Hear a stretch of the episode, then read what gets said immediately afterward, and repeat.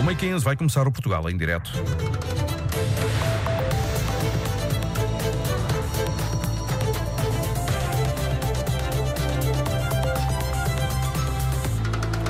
Temas em destaque hoje no Portugal em direto. Cláudio Costa, boa tarde.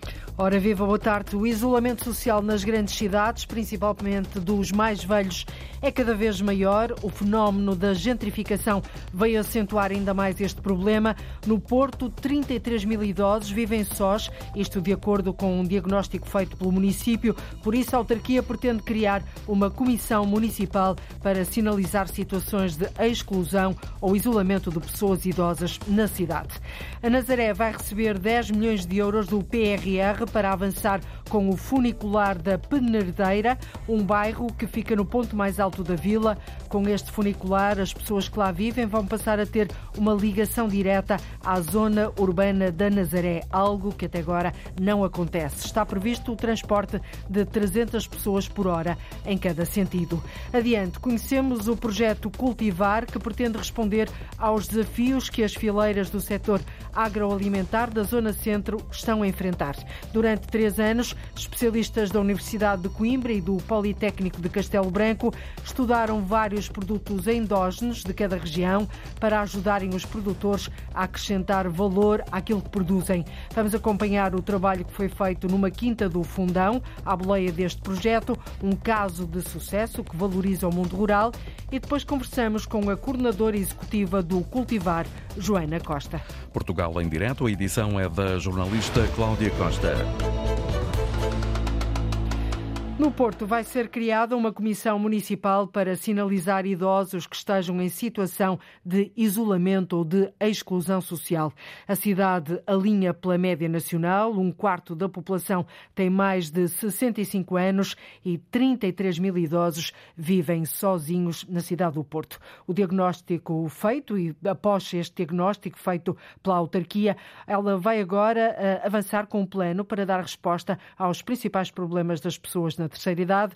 O plano foi apresentado esta manhã, Lourdes Dias. O plano de ação está traçado. Várias instituições da cidade do Porto juntam-se à autarquia para responder ao envelhecimento, um problema do país que o Conselho também sente e onde estão registados mais de 30 mil idosos a precisar de apoio, diz o vereador da Habitação e Coesão Social, Fernando Paulo. Cerca de um quarto da população tem mais de 65 anos e dos quais cerca de 33 mil idosos vivem sós uh, ou em risco de. e alguns deles podem estar em risco de isolamento. O programa de ação para pessoas idosas liga várias áreas da saúde, dos transportes, da habitação e do espaço público. No imediato, avança no terreno uma comissão municipal para sinalizar situações de isolamento e exclusão entre os idosos. Uma comissão que vai atuar quando não há redes de apoio, ou seja, vizinhança ou família. É uma espécie de um radar eh, que nos permite saber a todo momento as situações de risco de isolamento e que é necessário desencadear uma resposta e uma intervenção. Ela terá uma comissão executiva que garante uh, semanalmente olhar para estas situações e poder ter uma rede que uh, atue imediatamente sobre uh, as situações de isolamento para retirar da invisibilidade, invisibilidade aquilo que efetivamente ainda acontece nas grandes cidades, cada vez vive mais sós. Este plano de ação para pessoas idosas prevê também um espaço sénior.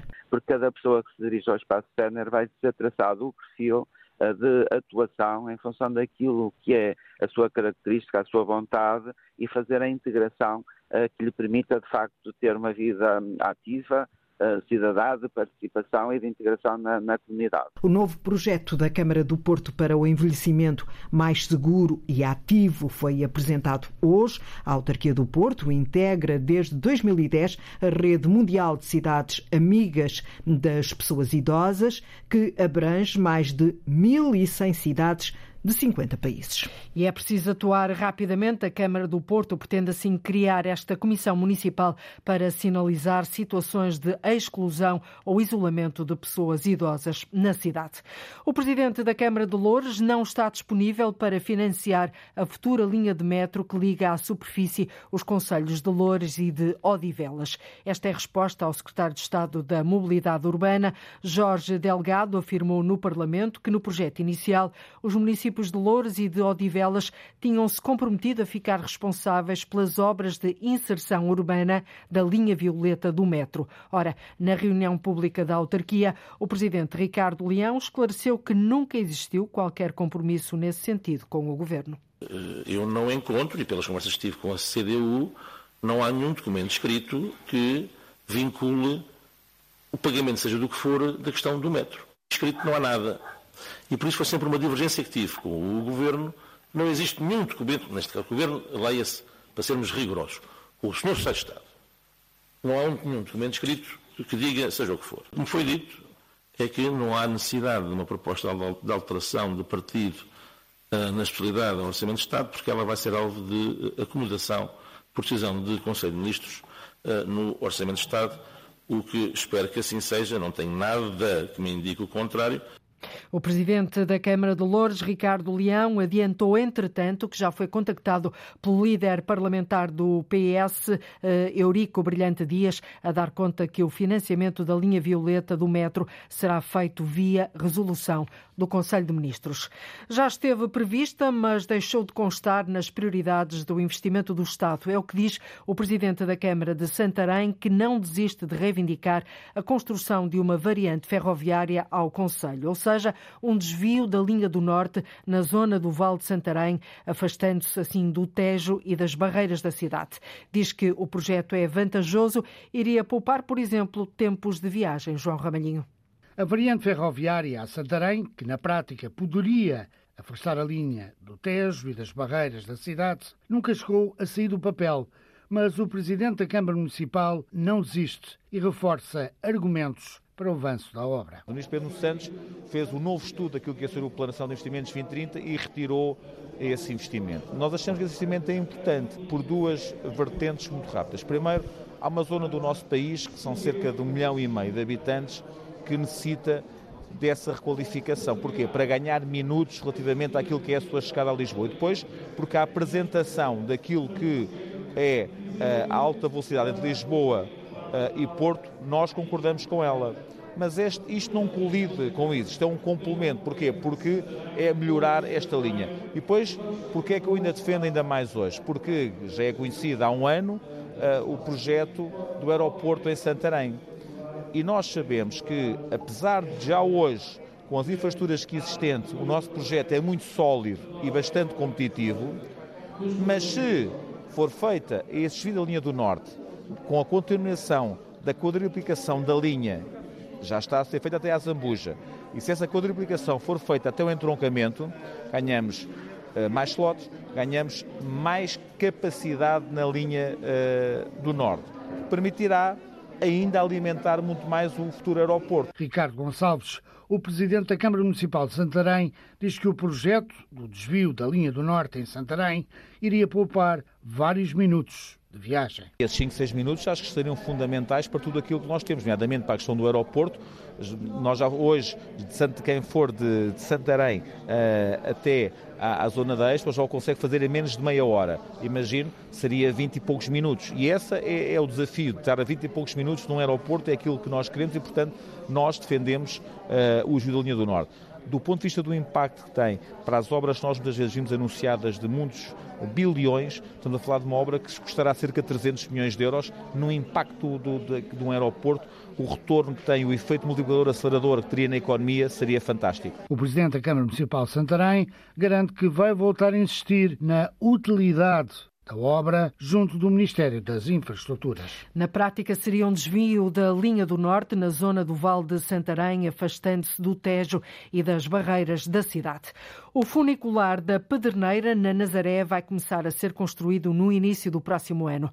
O projeto conta com dinheiros do PRR, um investimento de 10 milhões de euros do Plano de Recuperação e Resiliência e tem de estar pronto até março de 2026. Com este funicular, pretende-se reduzir a utilização dos carros, mas principalmente e sobretudo permitir à população do bairro, situado no alto da vila, ter um acesso mais rápido e direto ao centro urbano da Nazaré. Paulo Vera. É uma obra estruturante para a Nazaré e de grande importância para as populações, que vai permitir uma maior mobilidade, defende o autarca Walter Chicharro. Esta é uma obra que vai permitir colocar a Pedreneira, o burgo mais antigo do Conselho, com uma nova centralidade, permitir um acesso facilitado a uma área que é hoje em dia a mais envelhecida do Conselho, colocar a uma distância de 5 minutos uma população inteira da Marginal da Nazaré, do acesso aos serviços de saúde, uh, no centro de saúde, do, acesso aos serviços na Câmara Municipal, é uma obra para as pessoas, de retirar carros da zona baixa da Nazaré, com infraestrutura de estacionamento, permitir que os autocarros eventualmente sejam desviados da Perneira, que é um burgo com ruas pequenas, o que dificulta muito a mobilidade naquele espaço, e fazer o acesso a esses hotéis através do próprio ascensor, até porque na base do ascensor uh, está a ser terminado um terminal rodoviário para esses autocarros. O funicular tem capacidade para 40 passageiros. Por hora pode transportar em cada sentido 300 pessoas. É um funicular para as populações e não uma atração turística, garante o autarca da Nazaré, que acredita que a obra possa estar concluída antes do tempo previsto. Na próxima segunda-feira acontecerá uma cerimónia pública da assinatura basicamente o financiamento para a construção do funicular da Peterneira, aqui na Nazaré, no montante de 10 milhões de euros. Depois da consulta ao Tribunal de Contas, a obra possa arrancar ainda durante o primeiro trimestre de 2024. E estará pronta a ideia quando? O cronograma aponta para o primeiro trimestre de 2026, que é, aliás, o deadline de, digamos, de execução do PRR. Mas o que lhe posso dizer é que o, o projeto de execução aponta para 18 meses de obra. Menos carros, mais facilidade de acesso ao centro da Vila da Nazaré e uma maior mobilidade para as populações é o que vai trazer ao bairro da Pedreneira o funicular pronto a funcionar até março de 2026. Uma obra estruturante para o Conselho da Nazaré, um investimento do PRR de 10 milhões de euros que vai facilitar a mobilidade das populações no acesso ao centro da vila. Este projeto vai ser apresentado formalmente na próxima segunda-feira. Beja vai disponibilizar o dobro das camas para estudantes graças a uma nova residência do Instituto Politécnico. Às 400 que já existem, os alunos vão contar agora com mais 503 camas a preços acessíveis é o que revela o autarca de Beja, Paulo Arsénio. É uma muito boa notícia uh, para Beja, para a região, para o Instituto Politécnico, naturalmente, porque uh, reforça as camas que o Instituto já disponibiliza, que são cerca de 400, complementar mais 503 camas, é uma duplicação da capacidade de, de, de, alojamento que o Instituto oferece. E é uma construção no âmbito do PRR eh, de 16,5 milhões de euros. Portanto, são, são, são boas notícias. O que esperamos é que dentro de dois anos leitivos, sensivelmente, aqui em Beja uh, possa haver mais uh, oferta de alojamento para estudantes e a preços muitíssimo mais baratos do que aqueles que atualmente o mercado de arrendamento oferece. Ouvido pela Antena 1, o autarca diz que o mercado de arrendamento em Beja, tal como em vários pontos do país, de resto, não oferece preços acessíveis pelas estimativas do Instituto e do município, na ordem dos 300 euros mês por aluno, quando o valor futuro nesta residência será entre os 70 e os 90 euros. Que significa, a preços atuais, significaria uma redução de dois terços daquilo que os estudantes pagam e uma poupança mensal entre os 200 e os 220 euros por mês. Contas feitas mais abrangentes seria uma poupança anual por aluno na ordem do, do, dos 2.000 a 2.500 euros. 8 a 9% da população de Beja são estudantes, 3.200 alunos do superior, o que se traduz numa alavanca económica para o Conselho e também para o Baixo Alentejo.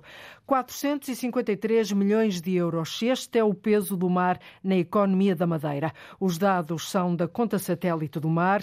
Três quartos deste valor correspondem a atividades na área do turismo, da cultura e do desporto e há potencial, Vitória Ascensão Silva, para crescer ainda mais. O mar emprega 9% dos trabalhadores da região e rende cerca de 453 milhões de euros. São os dados da conta satélite do mar, explicados por Gonçalo Santos, o diretor da internacionalização do Fórum dos Oceanos. Estes dados têm estes valores, sendo que cerca de 76% deste valor corresponde a atividades ligadas ao turismo, à cultura, ao recreio e ao desporto. Gonçalo Santos entende que ainda há muito para explorar no mar da região e destaca a estratégia que tem sido seguida pelo Governo Regional. Dar condições de trabalho à Ardite para que desenvolva uma atividade de conhecimento do Mar da Madeira, de conhecimento dos seus recursos, das suas potencialidades, é também, de facto, muito, muito relevante.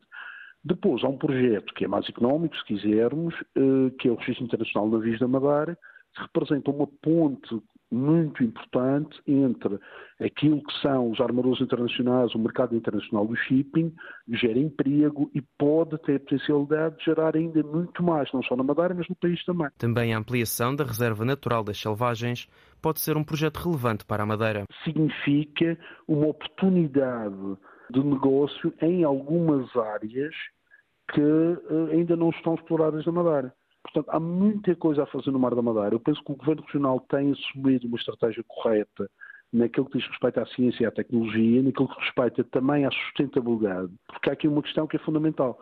Todos os projetos ligados à economia do Mar da Madeira têm ou devem ser sustentáveis. A sustentabilidade deve ser garantida. A sustentabilidade é fundamental para o turismo. Ninguém quer gerar a Madeira se se o mar tivesse poluído, ou, ou seja, um dos, um dos principais ativos turísticos da Madeira é o mar, e portanto tem que ser respeitado também como tal. Gonçalo Santos, do Fórum dos Oceanos, a reforçar a importância de conhecer e explorar o mar da região, com foco na sustentabilidade. 453 milhões de euros é este o peso do mar na economia da Madeira. Hoje é o Dia Nacional do Mar. Uma da tarde, 31 minutos em Portugal continental e na Madeira, menos uma hora nos Açores. Vamos agora ao tema central da emissão de hoje.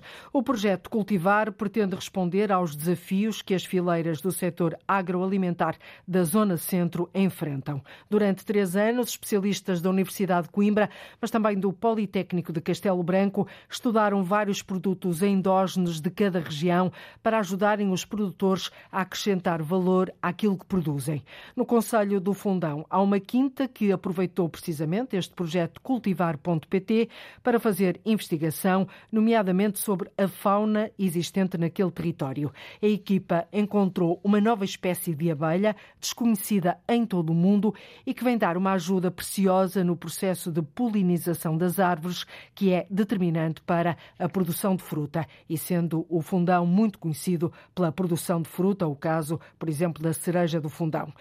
Este é um caso de sucesso, Paulo Brás, que vem semear esperança na valorização do mundo rural. Situada na encosta sul da Serra da Gardunha, no Conselho do Fundão, a Quinta da Porta reúne condições edafoclimáticas particulares que possibilitam a produção das famosas cerejas do Fundão e pêssego da Cova da Beira. Foi no âmbito dos trabalhos de campo da equipa do projeto Cultivar que se descobriu uma nova espécie de abelha que é essencial à polinização das árvores de fruto, o que enche de satisfação o proprietário da Quinta. José Pinto, Castelo Branco. A ideia de termos uma nova abelha no mundo descoberta na Quinta da Porta foi para nós um, um motivo de, de, enfim, uma alegria enorme um, e foi mais uma vez demonstrativo que um, conseguimos conciliar muito bem a natureza com a agricultura e, mais do que isso, fazer com que a própria agricultura também potencie o desenvolvimento da fauna e da flora florestal autóctone que é um dos nossos esforços grandes. A ferramenta cultivar.pt permite também ligar produtores e consumidores, agilizando a procura e a localização de venda através de circuitos de comércio curto e justo, sob o lema produzir no campo, vender na cidade. Olha, resultados diretos de, de, mercado não lhe consigo dar, mas o que lhe consigo dar conta é da, é da reação de alguns dos nossos clientes um, que gostam de saber que privilegiam as boas práticas agrícolas, que privilegiam, um, que gostam de saber de onde vêm os seus alimentos e que gostam de perceber que, que ali eh, nós temos os melhores cuidados para preservar um, a natureza o melhor possível. E nesse sentido, sim, isso tem, isso tem boas consequências. Mas esta é uma área que nós privilegiamos, sempre privilegiamos já bastante. Um, e, e, e, o conhecimento que, que agora conseguimos adquirir de novo é, é, é extraordinário. É muitíssimo bom e esperamos que assim continue. Os consumidores hoje em dia estão cada vez mais exigentes um, e, e, vão, vão privilegiando um, e vão privilegiando isso, vão privilegiando este tipo de produtores. Uma solução que nasceu em tempo de pandemia e que se desenvolve há três anos.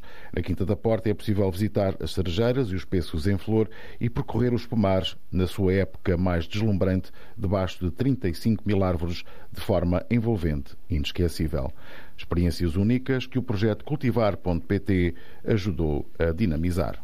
E depois de ouvirmos este caso concreto, um caso de sucesso de um produtor do Fundão, à boleia deste projeto, o jornalista Joaquim Reis conversa agora com a diretora executiva do projeto Cultivar.pt, Joana Costa, um projeto que pretende responder aos desafios que as fileiras do setor agroalimentar da Zona Centro enfrentam. Estamos no Instituto Pedro Nunes, incubadora da Universidade de Coimbra, onde se procede a investigação e inovação. Conosco, Joana Costa, microbióloga. Muito boa tarde, obrigado por estar connosco. Eu é que agradeço a oportunidade. Para além de professora e de investigadora, foi coordenadora executiva do programa integrado cultivar um programa a pretender eh, responder aos desafios da agricultura aqui na região centro. Este programa já acabou. Sim, o programa teve início em, no final de 2019, terminou agora em junho de 2023 e agregou quatro instituições aqui do território. Teve como principal missão uh, responder aos desafios, como disse muito bem, do setor agroalimentar da região centro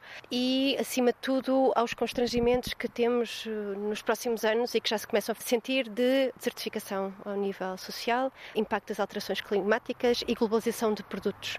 E, portanto, o que nós tentamos foi valorizar os recursos genéticos endógenos da nossa região, através da sua caracterização em várias perspectivas, através da sua caracterização genética, conservação, que era muito importante, alguns destes recursos estão a perder-se, e promover a valorização destes recursos, trazendo um aporte inovador para os produtores. Faça tudo como está a dizer, há uma questão que se tem colocado para agentes da cidade que vão ali ao hipermercado e nem pensam em tudo o que está para trás da saca de cebolas compram. A agricultura ainda tem um peso significativo na região centro do país? A agricultura é um motor muito importante na região centro. Quando nós falamos, por exemplo, de peronóideas, que são cerejas, pêssego, nós somos a principal região produtora a nível nacional, mobiliza uma área muito importante, a da Cova da Beira, e podemos falar também da castanha, que é um recurso que tem vindo a perder importância, mas nós queremos reabilitar. É o arroz aqui do Baixo Mondego. Até o arroz Carolina aqui do Baixo Mondego. E, portanto, aquilo que nós queríamos era encontrar formas de valorizar esta produção, encontrar outras maneiras de ressarcir os produtores, não só pelo que produzem, mas pelos serviços que prestam às comunidades. Nós nunca pensamos, mas aqui em Coimbra, por exemplo, onde estamos, temos água de excelente qualidade. Porquê? Porque alguém, a montante, na Serra da Estrela e, e no caminho que o Mondego percorre, trata os terrenos. Portanto, é um serviço que esses produtores, ao tratarem de forma sustentável os seus terrenos estão a prestar a todos nós. A qualidade do ar é outro serviço, a forma como mantém o solo, que é um recurso absolutamente importante. Portanto, todos estes são serviços que nós temos que, sem dúvida, pagar aos produtores para os podermos usufruir aqui na cidade. E ninguém se lembra muito disso. Há uma diferença de perspectivas entre quem está a montante de tudo isto, em contacto direto com a terra, de quem está na, na cidade? Há um divórcio completo e mesmo as pessoas rurais não tinham noção da quantidade de serviços e do valor daquilo que fazem. E, portanto, nós tivemos temos que tentar promover a literacia para estes serviços na parte urbana e reabilitar o conceito de ser agricultor na parte rural, porque tem sido uma área pouco cultivada no nosso país, ou seja, não é uma profissão nobre, não é um serviço nobre, que para nós é absolutamente primário naquilo que é a nossa sustentabilidade. Tem sido menorizado. Completamente. As pessoas esquecem que têm que comer. Notou-se na Covid, quando houve esta pandemia, notou-se a dependência de produtos externos e, portanto, nós obrigatoriamente, se queremos ser um país que sejamos autónomos, temos que ter a nossa autonomia alimentar. Temos que promover de novo a produção. Para além disso, traz outros benefícios, que é o consumo local, a produção local. Portanto, estamos a contribuir para a diminuição da produção de carbono, estamos a diminuir a pegada que nós deixamos ao transportar alimentos que vêm do Chile, que vêm da África do Sul. E, ao mesmo tempo, conseguimos criar e pagar aos produtores aquilo que eles merecem pelos seus serviços, fixando comunidades e criando dinâmicas territoriais. Portanto, é uma ferramenta de inovação territorial. Se calhar o bom senso até aqui funcionaria, parece que deixou de funcionar. Se eu for aqui a 5 km buscar o arroz e logo a seguir buscar a fruta em termos ambientais, estou a contribuir muito mais do que fazendo manifestações e depois vou ao hipermercado comprar as uvas da África do Sul ou as cenouras ou as batatas que vieram da Argentina ou a carne que veio de lá também. Começa a não fazer sentido. Idealmente, o que nós teríamos nos prateiros de supermercado seriam os produtos portugueses mais próximos do supermercado em questão. O território não precisa só de produzir, precisa também de inovação para o fazer de uma forma mais eficiente, até porque os recursos estão a diminuir, o recurso solo, recurso água, e precisa também de ferramentas, quer em termos de cultivares que possam utilizar, quer em termos de quais são as culturas que são mais resilientes para um território em mudança, porque os desafios não são só a perda de população, não são só a globalização de produtos e serviços, mas é também a parte biótica e a biótica que está a alterar radicalmente, ou seja, o período, a quantidade de água altera, a disponibilidade e a aridez do solo estão em permanente mudança e, portanto, temos obrigatoriamente que mudar o paradigma daquilo que produzimos no nosso território. Qual desses problemas é o mais premente? Eles estão os três interligados e eu, ao resolver um, consigo automaticamente trazer respostas para os outros. Isto é, se eu, se eu produzo localmente com espécies mais resilientes, eu atraio pessoas, passo a ter investimento, passo a ter mais retorno, diminuo a dependência das exportações, crio riqueza e, portanto, diminuo a falta de pessoas no território. Este projeto englobou toda esta cadeia do agroalimentar? O projeto teve uh, um grandes objetivos do projeto, que era um projeto de investigação era capacitar algumas das instituições eh, da região centro de recursos humanos altamente especializados e de competências na área. E a segunda fase será o cultivar 2.0, pegar naquilo tudo que temos e transformar em políticas concretas para o território. Este programa dever-se estender à região norte, ao sul, Açores, Madeira? Sim, esta missão pode ser perfeitamente replicável e esta visão a qualquer outra área do território. Seria um gosto. O nosso futuro, enquanto país, enquanto pátria, depende das medidas que tomarmos para proteger a nossa agricultura? Sem dúvida. Soberania alimentar, água, solo. São os três recursos obrigatórios que já estamos a perder tempo, em que já perdemos caminho, que temos que reabilitar, porque sem eles, como é óbvio, não conseguimos crescer nem deixamos para as próximas gerações oportunidades de crescimento. O nosso tempo, infelizmente, esgotou-se. Joana Costa, muito obrigado por ter estado à conversa connosco. Obrigada. Obrigado nós. Joana Costa, a conversa com o jornalista Joaquim Reis, cultivar.pt. Esta é a primeira fase do projeto, como ouvimos, poderá ter outra fase alargada ao resto do território nacional. Um projeto de investigação que saiu do laboratório para responder aos desafios que as fileiras do setor agroalimentar para já da região centro enfrentam e já há casos de sucesso que semeiam assim esperança na valorização do mundo rural. Casa da Cidadania Cabós Gonçalves vai ser o novo polo cultural do Barreiro. Está previsto abrir portas a 24 de abril do próximo ano, integrando as comemorações dos 50 anos da Revolução dos Cravos. O espaço está a nascer num edifício da Infraestruturas de Portugal que a Câmara está a reabilitar próximo da estação do Barreiro A. Um fórum, Arlinda Brandão, onde vai ser possível conhecer a história, mas também falar de cidadania e promover a participação cívica. A Casa da Cidadania Cabós Gonçalves quer contar a história do Conselho e transmitir os valores da democracia e da liberdade, diz o Presidente da Câmara do Barreiro, Frederico Rosa. E contar muito da nossa história às novas gerações. E estamos a falar já de muitas gerações que não só nasceram depois do 25 de Abril, mas como já nasceram no século a seguir ao, ao século do 25 de Abril. Uh, e já numa realidade totalmente diferente.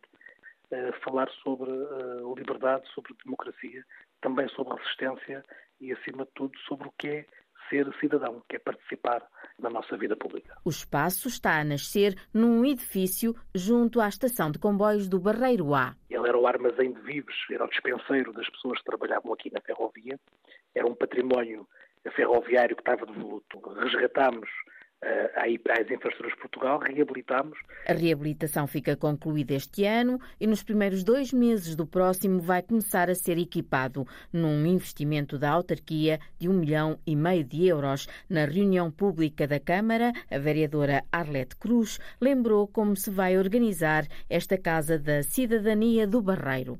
Nada melhor como o nome de Casa da Cidadania para um espaço onde vamos ter gabinetes para todos os partidos políticos, gabinetes para a Assembleia Municipal, um auditório onde poderemos organizar seminários, workshops, para além de uma exposição permanente e outra itinerária, e alguns serviços uh, do município que ficarão aí a funcionar como um espaço onde teremos a oportunidade de debater ideias, implementar estratégias e desenvolver a cidade. Daí a designação de Casa da Cidadania. Casa da Cidadania Cabos Gonçalves é como se vai chamar numa homenagem ao papel cívico desta personalidade. Era daquelas pessoas que dizia que tinha a liberdade de soltar presa à sua consciência.